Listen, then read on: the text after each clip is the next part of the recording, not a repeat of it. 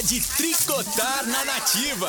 Tricotando! Uhul! Tá começando agora o nosso Tricotando. Vou contar aqui uma história para vocês que não dá para acreditar num negócio desse, mas existe. Ó, uma mulher, ela fingiu que ela estava grávida e simulou a morte dos bebês no parto para enganar o marido. Ô, oh, meu pai do céu, isso aconteceu na Rússia. A gente já teve aqui no Brasil, né? A grávida de Taubaté. Pois é, a história se repete, viu? Ela fingiu que estava grávida de gêmeos. E a mentira foi descoberta durante o enterro das crianças.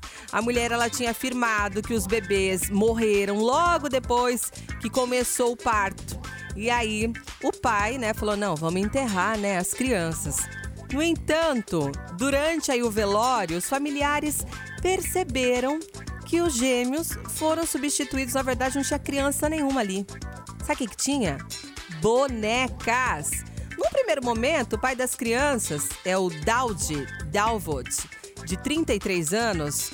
Ele pensou que os filhos ainda poderiam estar vivos e acusou os médicos de traficar as crianças. Pensou ainda que os médicos, além de ter a criança, que não, não era possível um negócio desse, ele perder os gêmeos deles né? E aí ele falou: Nossa, esse médico vai fazer o quê, né? Vai vender meus filhos?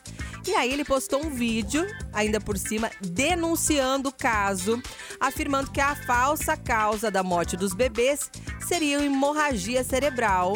E, como o Islã proíbe a abertura dos corpos das crianças, não houve autópsia.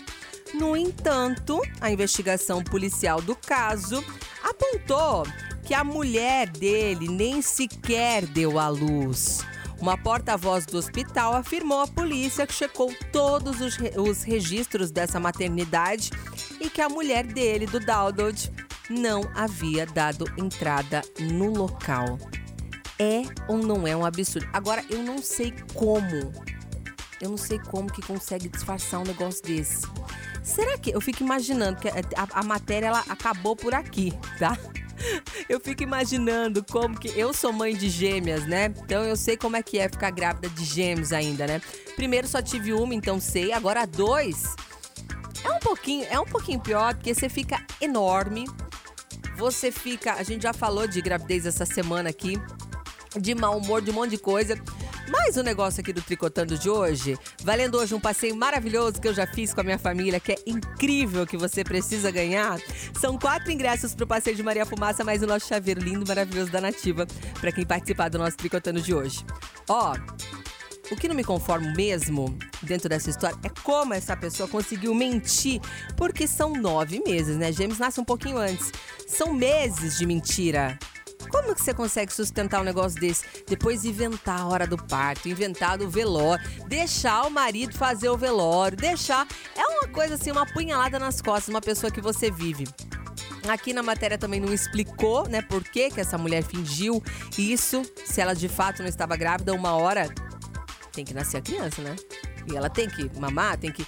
Como que ela ia justificar isso? Ela ia dar fim mesmo dessa forma no parto?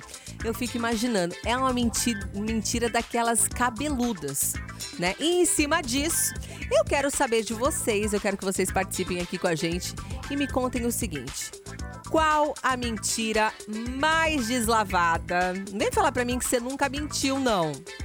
Que eu não vou acreditar, hein? Já é uma mentira você falar que não mentiu, porque quem nunca?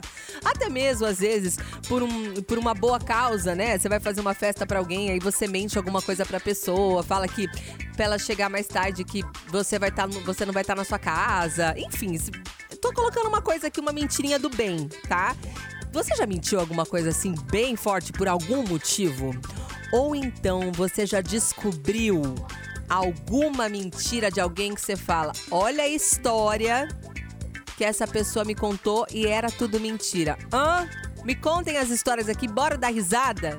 Hein? Nessa sexta-feira, dia 12?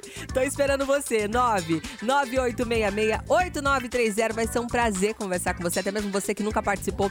Seja muito bem-vindo ao nosso Tarde Nativa. Pode entrar, a casa é sua, vai ser muito bom a gente bater um papo aqui na nossa sexta-feira. Em contrapartida, te ofereço muita música boa e presentes especiais. Tô te esperando, hein? Manda aqui seu WhatsApp. Tricotando! Nativa!